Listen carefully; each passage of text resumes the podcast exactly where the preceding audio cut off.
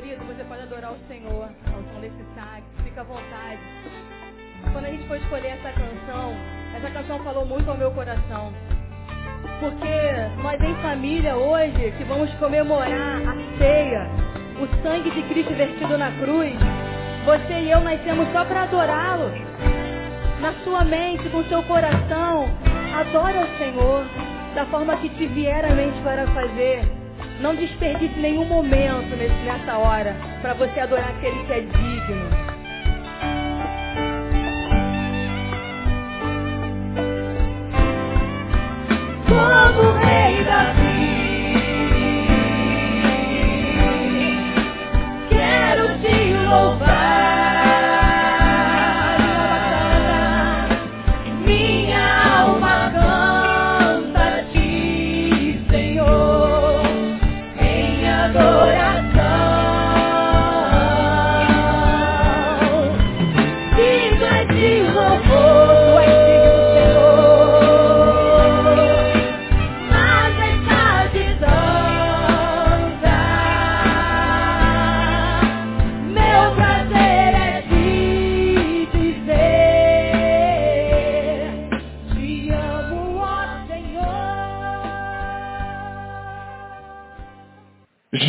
Algum tempo, eu venho meditando sobre uma palavra. E essa palavra tem crescido dentro de mim de uma maneira extraordinária. De 2010 para cá, eu venho caladamente devotando-me a esse texto para ver até que ponto eu poderia construir um pensamento lógico, sem ferir o texto, sem forçar o texto, sem trazer nenhum tipo de interpretação pessoal sobre o texto. A interpretação bíblica obedece a alguns critérios. A hermenêutica que é a ciência da interpretação bíblica, obedece a alguns critérios. No seminário a gente aprende isso, porém, quase sempre nós nos damos a liberdade de fazer determinados tipos de interpretação que, à luz da hermenêutica convencional, pode parecer uma coisa meio fora dos padrões. Aliás, eu sempre fui um pouco fora dos padrões hermenêuticos. Eu nunca, a minha mente não consegue trabalhar com a lógica da ortodoxia. Eu nunca fui ortodoxo para nada. Eu sempre me abri, desde que me entendo por gente no Evangelho, eu sempre tive uma, uma mente muito aberta. E tendo adquirido os conhecimentos que adquiri ao longo do tempo, eu me sirvo desses conhecimentos gravitacionais. Por que gravitacionais? Porque o conhecimento central é Cristo. Paulo diz: o assunto do meu ministério é Cristo. Eu não me propus, diz o apóstolo Paulo, a vos pregar palavras de sabedoria humana, mas eu vos prego a Cristo e este crucificado. Mas Paulo também faz inúmeras abordagens utilizando-se dos mais variados conhecimentos, inclusive dos conhecimentos que ele adquiriu junto aos pés de Gamaliel, seu mestre, que era um mestre cabalista. Portanto, Paulo tinha conhecimentos cabalísticos muito grandes. E você, analisando as epístolas, percebe que há conhecimentos ali inseridos, porém não determinantes. Você vai me perguntar onde o Senhor quer chegar com tudo isso. Eu vou ler um texto agora com vocês. Eu queria muito, mas muito a atenção de vocês, porque esse texto já está há três anos aproximadamente sendo gerado em mim. Compartilhei com algumas poucas pessoas. Pastor Neil, Pastor Denilson, Pastor Lindoval, os mais próximos. E esse texto é um texto muito profundo. Lucas capítulo 22. Você que trouxe a sua Bíblia, por gentileza, queira abri-la. a partir do verso 7, a última Páscoa, a Santa Ceia. Você já cansou de ouvir esse texto? Em todas as igrejas praticamente se prega sobre esse texto no domingo de ceia, mas hoje eu quero destacar algumas questões aqui que eu percebo serem importantes para a nossa reflexão. Como eu disse, servir-me-ei de alguns conhecimentos, não que eles sejam veredictamente determinantes, mas eles vão nos ajudar a entender o que eu quero transmitir. Antes desse texto, deixa sua Bíblia aberta em Lucas capítulo 22, versículo 7. Eu quero só como respaldo, não precisa abrir não, ler o que Paulo fala na primeira epístola aos Coríntios. E aí depois a gente vai ler o texto principal, que é o de Lucas. Não precisa abrir não, só ouça o que Paulo fala aos Coríntios capítulo 2. A partir do verso 11, Paulo vai dizer o seguinte, preste bem atenção. Porque qual dos homens sabe as coisas do homem, senão o espírito do homem que nele está? Assim também ninguém sabe as coisas de Deus, senão o espírito de Deus. Mas nós não recebemos o espírito do mundo, mas o espírito que provém de Deus, para que pudéssemos conhecer o que nos é dado gratuitamente por Deus, as quais também falamos, não com palavras de sabedoria humana, mas com as que o Espírito Santo ensina, comparando as coisas espirituais com as espirituais. Ora, o homem natural não compreende as coisas do Espírito de Deus porque lhe parecem loucura. E não pode entendê-las porque elas se discernem espiritualmente. Porque quem conheceu a mente do Senhor para que possa instruí-lo? Mas nós, diz o apóstolo Paulo, com muita ousadia ele fala isso, mas nós temos a mente de quem? Muito bem.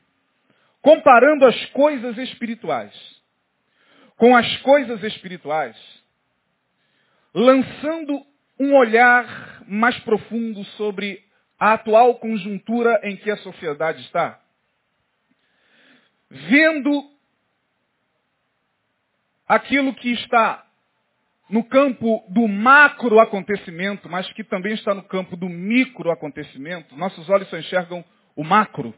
A gente só vê as coisas grandes que estão acontecendo. A gente só vê as coisas que os nossos olhos podem ver com facilidade. A gente quase sempre não olha os detalhes. Discernir espiritualmente é ter um olhar, claro, para as coisas que estão no campo do macro, mas principalmente para aquelas que estão no campo do micro. O mundo espiritual trabalha com categorias que, se nós não tivermos o Espírito Santo, meu irmão, a gente vai ficar perdido mesmo. Como perdida está esta geração no que concerne as coisas espirituais. Por isso que a igreja está como está, por isso que o discurso da igreja está como está. Por isso que as pessoas, quando se dirigem das suas casas para os templos, elas vão em busca de coisas materiais. Elas vão em busca daquilo que elas podem receber de favor. E ficam assim durante anos. Elas envelhecem, seus cabelos embranquecem, e elas estão pegando suas bíbliazinhas e indo para a igreja para pedir uma cura, para pedir para que Deus abra uma porta. Coisas que elas já estão pedindo há 20 anos. Porque elas não são ensinadas a refletir, elas não são ensinadas a discernir espiritualmente o que está acontecendo. Elas não são ensinadas a caminhar com suas próprias pernas para desenvolver uma espiritualidade equilibrada. Isto sendo, diz o texto a partir do verso de número 7 do capítulo 22. Chegou, porém, o dia da festa dos pães asmos, em que importava sacrificar a Páscoa. E mandou a Pedro e a João, dizendo, Ide, preparai-nos a Páscoa, para que a comamos. E eles lhe perguntaram, onde queres que a preparemos? E ele lhes disse, eis que quando entrardes na cidade, encontrareis um homem levando um cântaro de água. Segui-o até a casa em que ele entrar. E direis ao pai de família da casa, o mestre te diz, onde está o aposento em que hei de comer a Páscoa com os meus discípulos? Então ele vos mostrará um grande cenáculo mobilado, ou mobiliado, aí fazei os preparativos. Indo eles, acharam como lhes havia sido dito, e prepararam a Páscoa. E chegada a hora, pôs-se à mesa, e com ele os doze apóstolos. Palavras de Jesus palavras da salvação. Meus irmãos, esse texto nos traz algumas observações muito interessantes. Ah, quando você lê o texto, você diz, pastor, o que há de interessante no texto? Jesus chama os seus discípulos e diz, está na hora de nós participarmos da última Páscoa, da última ceia. Ide e fazei-o. Os discípulos perguntam a Jesus, aonde queres, mestre, que a preparemos? Ao entrar na cidade encontrareis um homem com um cântaro. De imediato, destaca-se no texto a figura do homem com cântaro. Quando você lê o texto, o texto salta aos olhos, mostrando exatamente a figura desse homem misterioso com cântaro. Tá, pastor, mas o que, que tem a ver o homem com cântaro? Primeiro, não era comum em Jerusalém homens carregarem cântaro de água na cabeça. Cântaros de água eram levados pelas mulheres.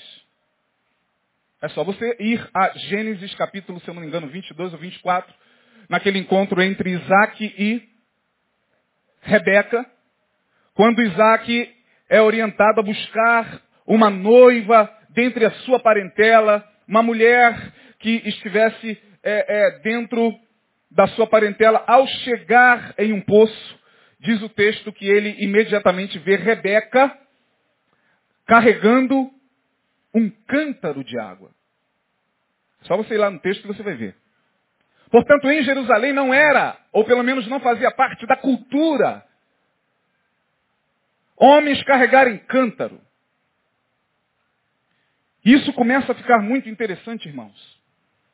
Porque de imediato, o que nós vemos aqui no encontro dos discípulos com esse homem que carrega um cântaro é uma mudança brusca de paradigma. Uma mudança brusca de valores. Uma mudança brusca daquilo que culturalmente, que habitualmente se via em Jerusalém. Esse homem com cântaro começa a despertar, e eu estou falando que essa palavra já vem sendo gerada em mim desde 2010. Eu nunca preguei essa palavra em lugar nenhum para onde fui convidado a pregar. Estou pregando aqui porque aqui é minha casa. E ainda correndo risco. Muito grande por parte de algumas pessoas que poderão me interpretar muito mal por aquilo que vou abordar aqui. Mas perceba, o homem com cântaro nos traz imediatamente uma mudança de paradigma. Homens não carregavam cântaro na cabeça. Isso era habitualmente uma prática das mulheres. Como que por analogia. É aí que a gente não fere os princípios da hermenêutica. Eu não estou dizendo é isso. Eu estou, estou usando a analogia Estou usando a, a, a palavra figurada. E o texto me permite fazer uma analogia, como que por analogia. Os discípulos aqui representam quem? Quem pode dizer? A? Fala mais alto. A igreja. A igreja. Os discípulos representam a igreja. Jesus diz aos discípulos, ide e encontrareis um homem com um cântaro. Observai-o. Ele vos mostrará um cenáculo. Ora, o cenáculo, a palavra cenáculo na língua grega é anagaion ou anageon. O que é um cenáculo, um anageon? Os cenáculos em Jerusalém eram os lugares que ficavam no primeiro piso. Ou no piso superior, no primeiro andar. Nem todas as casas tinham o cenáculo. Algumas casas tinham o primeiro piso, o primeiro andar, ou melhor, o térreo, podemos assim dizer, e tinha o cenáculo. Só que quando você mergulha mais profundamente na, no significado da palavra na língua grega, essa palavra ela tem uma contração. Anagaion, cenáculo, é uma contração de anaian, que significa acima do chão. Repitam comigo, acima do chão. Mais forte. Jesus está dizendo, ide, encontrareis um homem com um cântaro, ele vos mostrará um lugar que está acima do chão. Ali eu vou me reunir com vocês. Ali eu farei a ceia. Ali eu me reunirei com a igreja. Bom, se os discípulos representam a igreja, se o cenáculo representa um lugar superior, esse homem com cântaro? É aqui que eu quero a atenção de vocês. Por gentileza.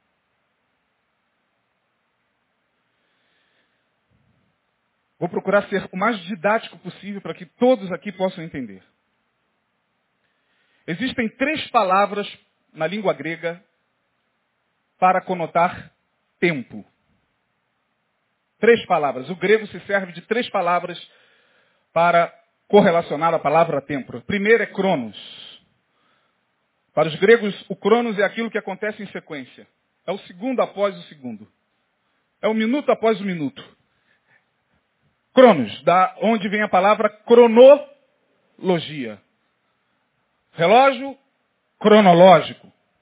Cronos. Cronos. A segunda palavra para tempo é kairos.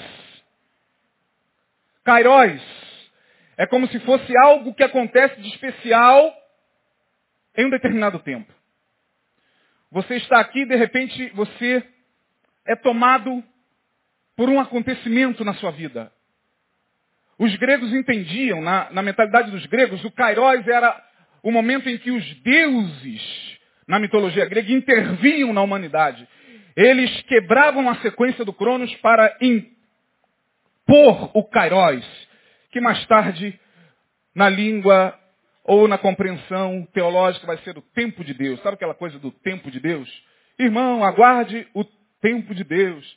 Você que está orando para casar, aguarde o tempo de Deus. Você que, você que está orando para que uma porta se abra, aguarde o tempo de Deus. Nós gostamos muito disso. Falamos disso o tempo todo. O tempo de Deus. Tudo é no tempo de Deus. Isso é kairos. É como se em algum momento realmente aquilo acontecesse na sua vida.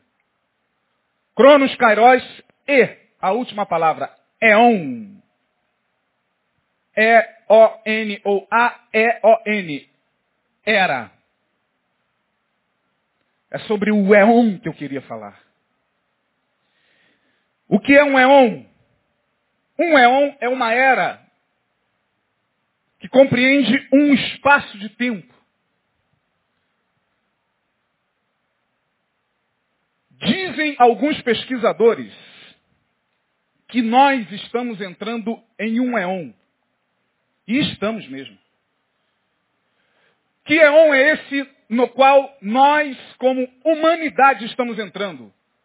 Bom, a partir da década de 1980, ventilou-se no mundo que estava chegando a chamada nova, nova, nova.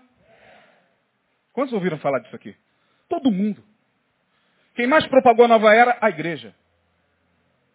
Quem mais divulgou a nova era? A igreja, com aqueles seminários, com aqueles debates, onde o besteirol sobre o assunto era muito maior do que o assunto em si.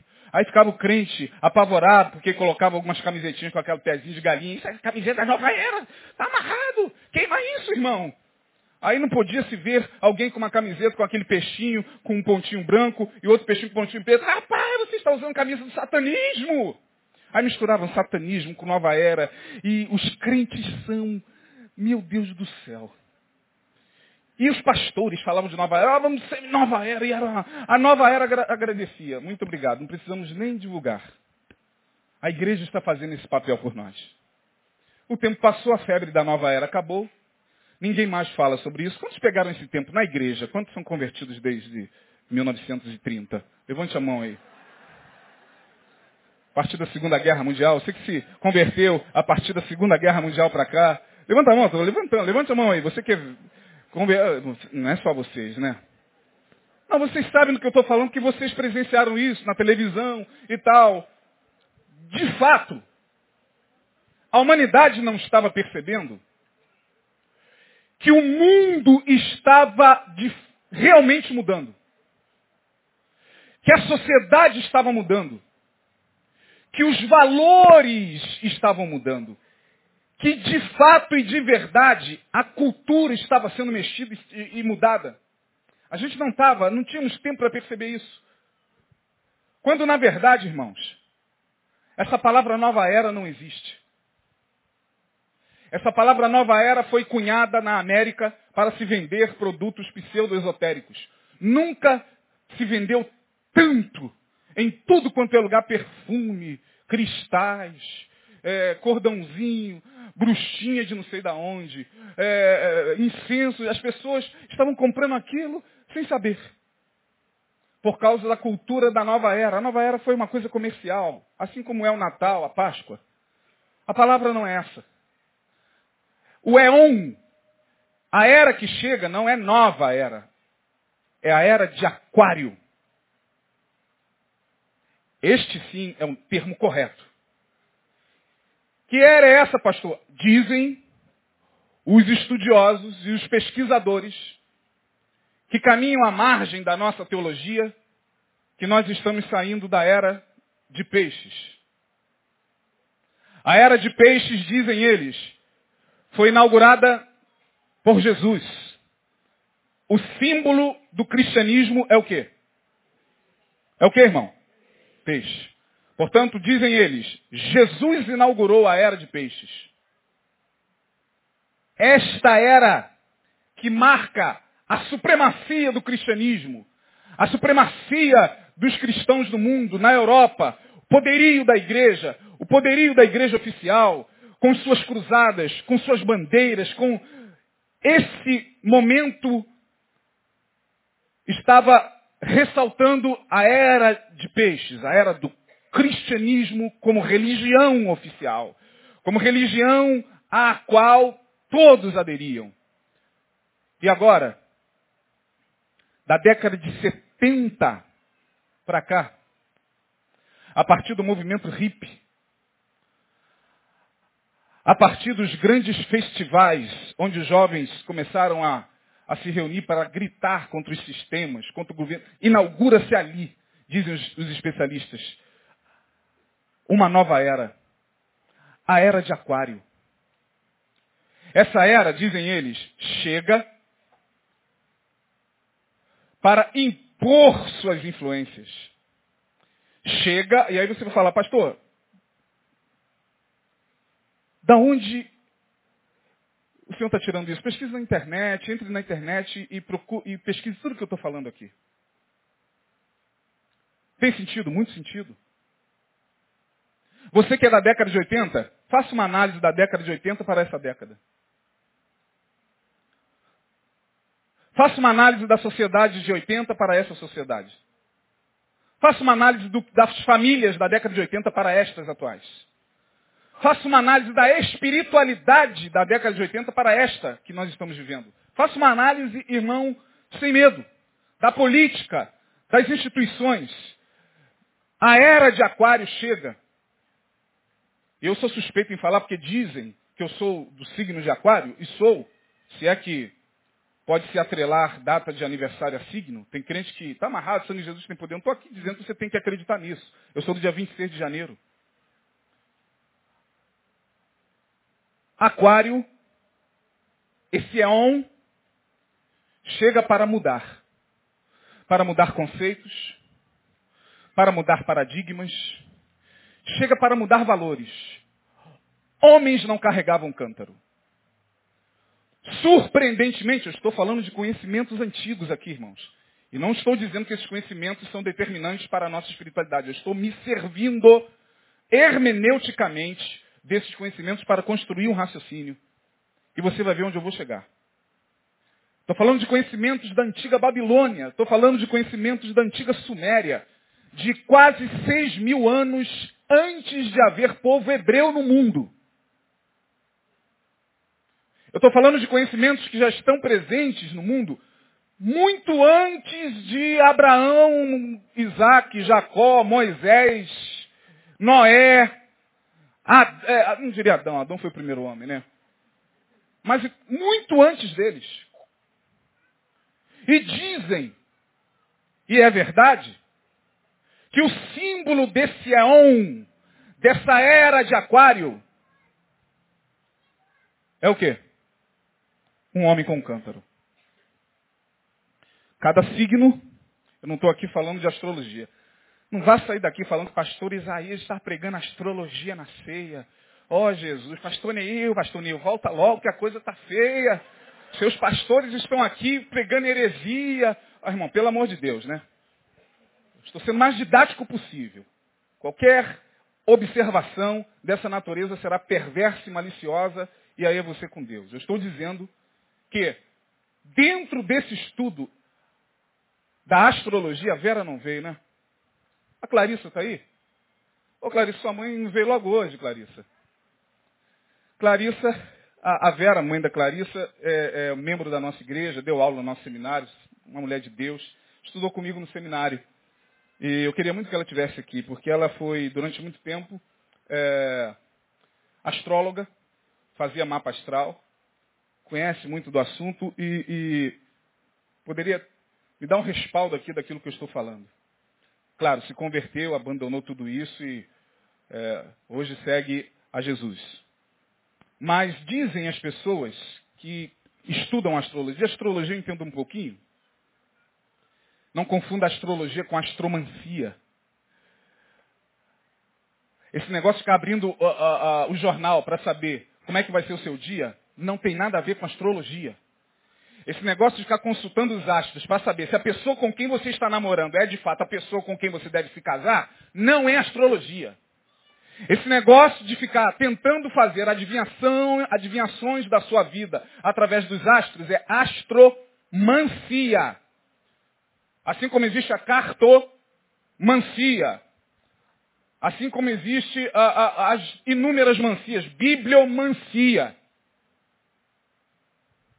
Deus tem para minha vida hoje? Judas foi e enforcou-se. Ai, meu Deus. Então Jesus tem poder. Vai tu e faz o mesmo. É, isso é astromancia. Tem bibliomancia. Tem gente que adora uma bibliomancia. Portanto, astrologia é o estudo científico, metodológico dos astros. Da astrologia veio a astronomia. A astronomia veio da astrologia.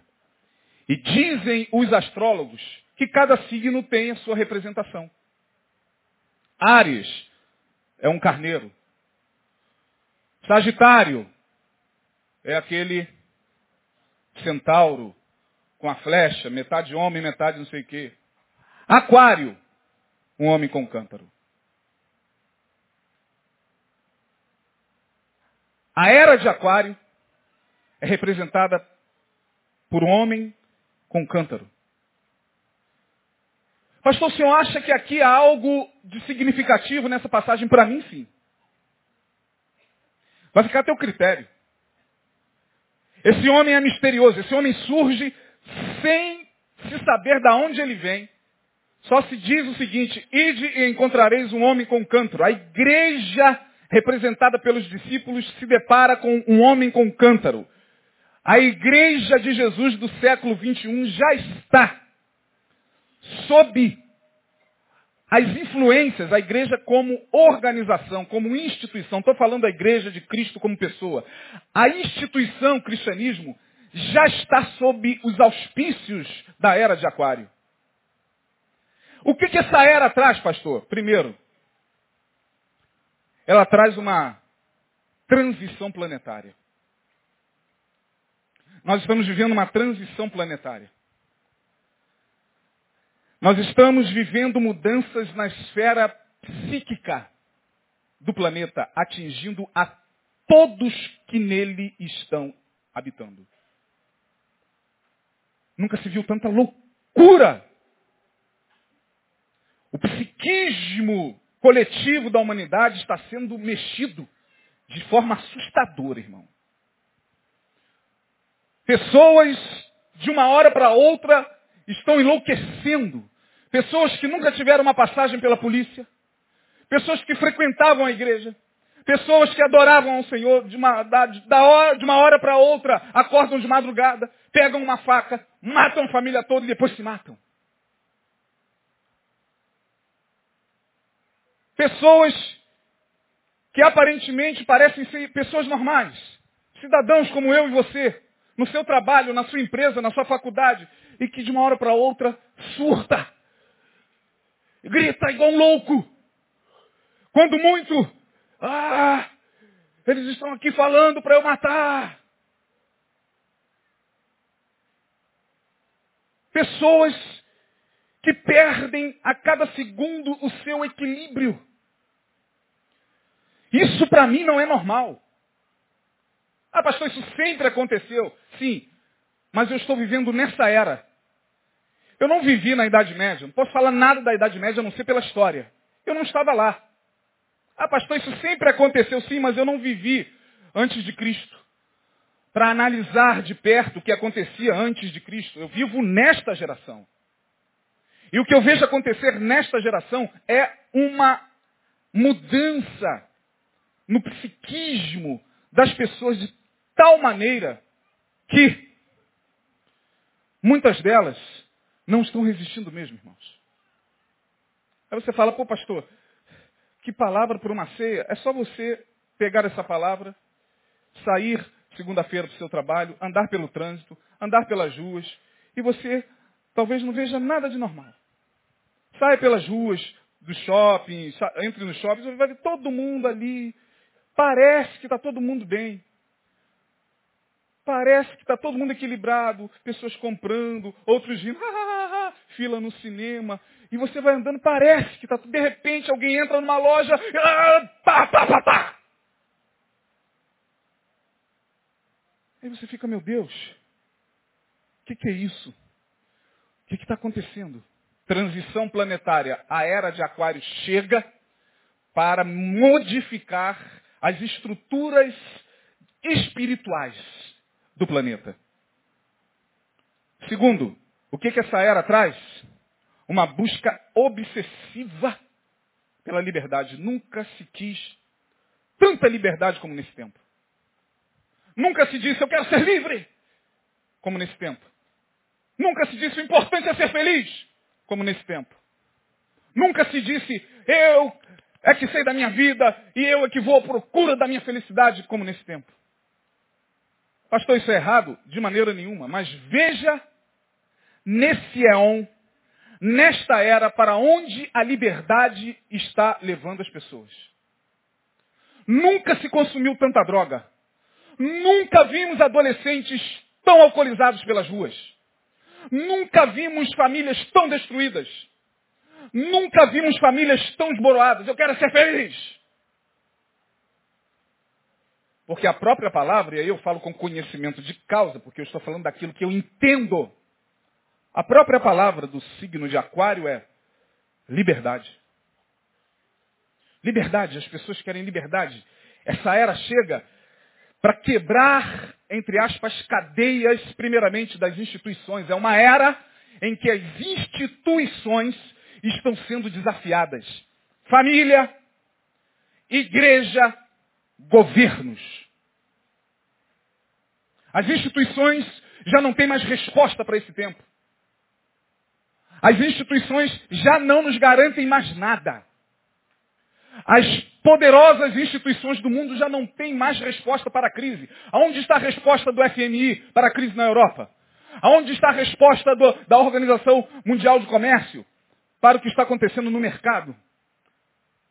Aonde está a resposta dos governos para o que está acontecendo com a violência urbana? Aonde está as instituições estão sendo mexidas?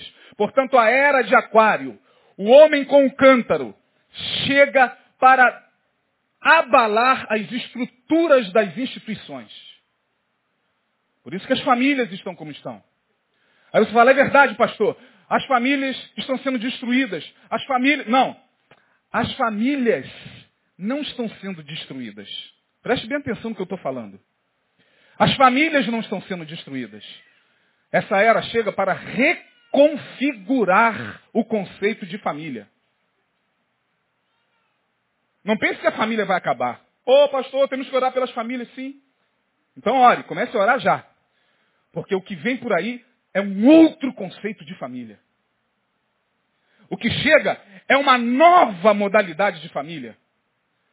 O que chega é uma outra estrutura. O homem, homens não carregavam cântaro. Cântaros eram levados por mulheres, portanto, homens com cântaros mostra mudança radical, inversão radical dos valores. Você verá, e você já está vendo, e você sabe do que eu estou falando, e os teus olhos, teus ouvidos vão confirmar isso dia após dia. Essa palavra não é para você nem ouvir, irmão, nem ouça. Sinta. Minuto após minuto da tua existência daqui para frente. As famílias estão sendo reconfiguradas. Nós estamos entrando numa era em que a família tradicional, pai, mãe, filho, já está sendo desafiada, já está sendo mexida há muito tempo. Uma nova família está se configurando. Novas configurações de família estão surgindo na sociedade, irmão. Isso é muito sério. Se mulheres é quem carregavam cântaros a partir desta chamada era de aquário, homens carregam cântaro. Homens carregarão cântaro. Eu não preciso ser mais claro do que eu estou sendo. Falo por parábolas. Aquele que tem ouvidos para ouvir, ouça. Agora eu faço o que Jesus fazia. Falo por parábolas. A partir deste éon, homens carregarão cântaro. É a era de aquário chegando. E Jesus fala, ide, encontrareis um homem com cântaro, observai. Fiquem atentos. Mas não para por aí. Esta era chega, e claro que eu estou aqui falando de forma muito sucinta. Eu poderia dar uma palestra sobre a era de Aquário. Eu tenho uma palestra de três dias inteiros sobre a era de Aquário. Estou aqui falando didaticamente, é ceia, é culto, eu estou aqui pregando. Isso aqui é muito profundo. Essa era chega para instalar nos corações uma insatisfação crônica contra tudo. Insatisfação crônica. Como Jesus falou, nós tocávamos flautas e vós não dançastes. Cantamos lamentações e vós não chorastes. Ora, se se toca flauta e não se dança, e se se toca lamentações e não se chora, significa dizer que as nossas emoções estão completamente invertidas. Essa era abala o psiquismo do planeta, consequentemente de seus habitantes. E essa era mostra que você pode buscar, é o que diz a era. Busque você a sua espiritualidade. A era de Aquário traz esse dilema. Você não precisa mais de alguém orientando você e mostrando a você como é que se alcança ou como é que se chega a Deus. Você pode fazer isso. É a era de Aquário. Não, não diz amém não, irmão. Entendo o que eu estou falando. A era de aquário diz, você não precisa mais disso aqui. Você não precisa mais de instituições. Você não precisa mais de camaradas aqui atrás desse, desse púlpito determinando a tua vida.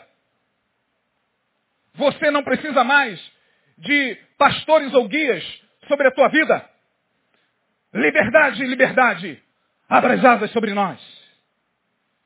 Busque você a tua espiritualidade. Jesus está em você. Esse é o lema da nova era ou da era de aquário. Jesus está em você. Deus está em você. Desperte o Cristo que está em você. Desperte o Deus que está em você. Aonde? Aonde você quiser. Não, na, na, igreja, na igreja, num centro de macumba, debaixo de uma pirâmide, em cima de um morro com a vela na cabeça, da, aonde você quiser. Desenvolva você a sua espiritualidade. A era de aquário chega com, esse, com essa mudança de paradigma. Nunca se viu tanta gente insatisfeita com a instituição. Nunca se viu tanta gente criticando a instituição nos Facebooks. Você pode abrir lá, irmão. Nunca se falou tanto contra a instituição, principalmente cristã. Porque nós vamos presenciar a falência dessas instituições mesmo. Elas estão falindo. Nunca se criticou tanto. Nunca se quis tanto liberdade. E a gente não sabe que esse éon chega para nos trazer um alerta muito grande. E esse alerta é: Cristo está às portas.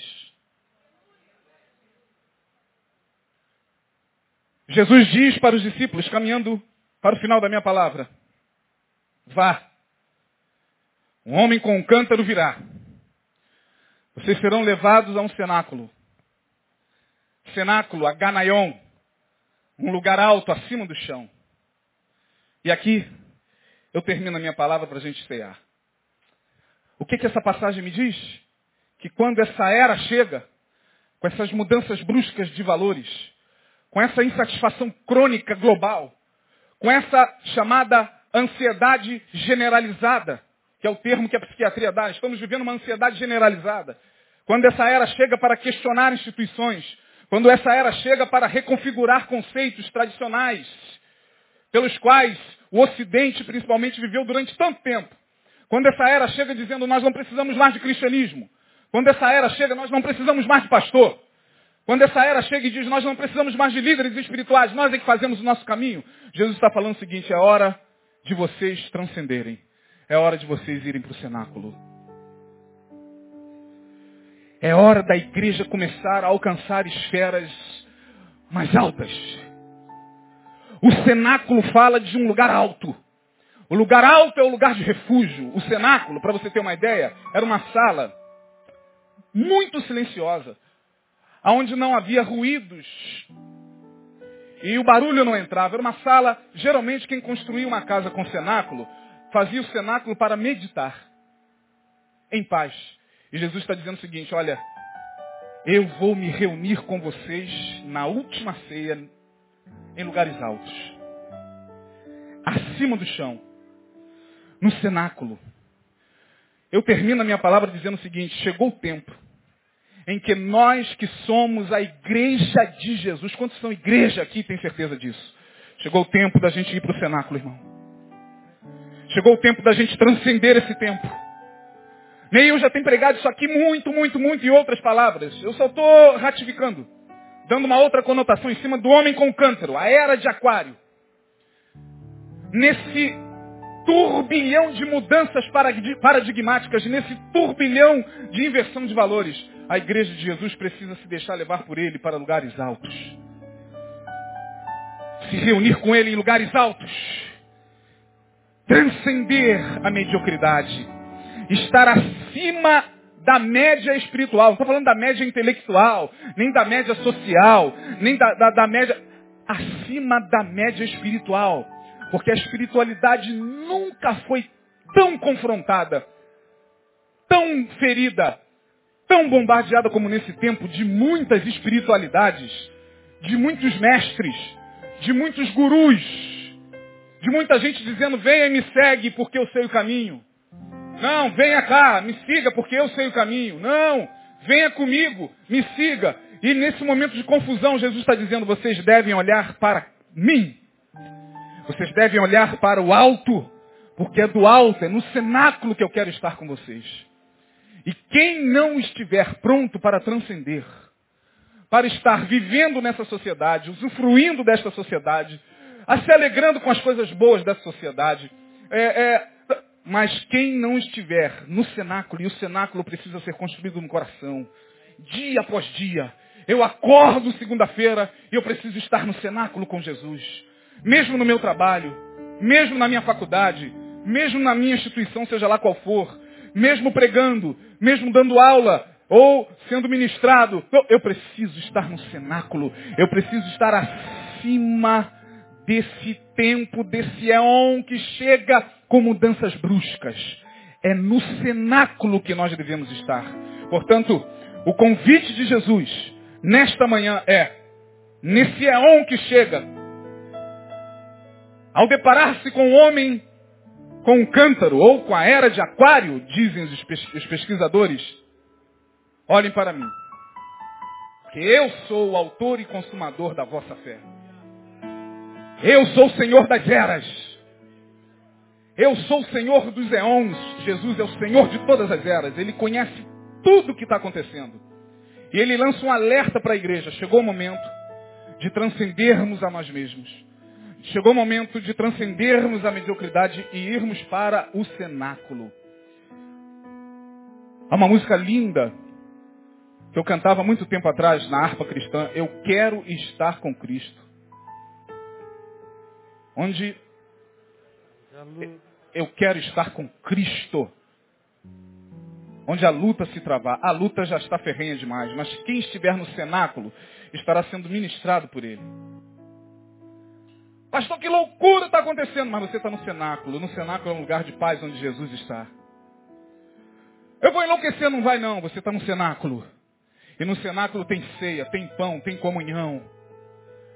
Pastor, o que está acontecendo? O que está acontecendo são as coisas mais loucas que uma geração pode ver. Mas nós estamos no cenáculo. No cenáculo tem Jesus conosco, ministrando a ceia conosco e dizendo, creiam, creiam que eu vou. Eu vou. O Senhor vai. Eu vou, mas eu enviarei outro. O Paráclito, o Espírito Santo, que não vos deixará órfãos nesse tempo, nesse aon o Espírito Santo que estará dentro de vós, ele vai vos guiar, ele vai revelar a vocês a cada dia para onde é que vocês devem caminhar. O Espírito Santo que no momento de maior aflição vai testificar em vocês de que ele está lá com vocês. Eu vou, mas não vos deixarei órfãos. Vou para o Pai, mas disse Jesus, não se turbe o vosso coração. Crede em Deus, crede também em mim. Na casa de meu Pai há muitas moradas. Se não fosse assim, eu vou teria dito, vou preparar-vos lugar, para que aonde eu estiver, vocês também possam estar. Essa é a esperança da igreja, estar com Jesus no cenáculo. Que Deus nos abençoe.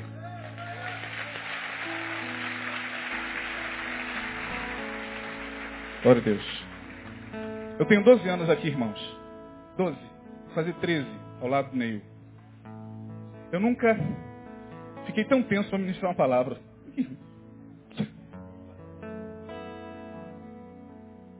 Isso é uma palavra tensa. Essa construção é uma construção perigosa. Quantos entenderam o que eu falei aqui? De verdade. Que Deus tenha misericórdia de mim e de nós. Vamos à ceia do Senhor. Vamos ministrar. Estamos no cenáculo com Ele.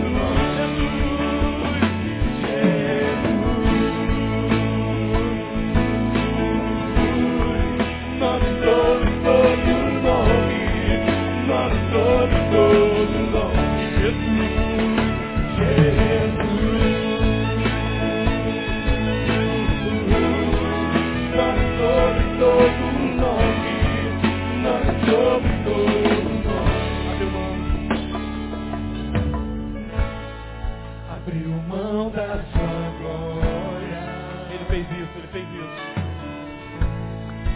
Semelhante a um homem desvaziou, servo tornou.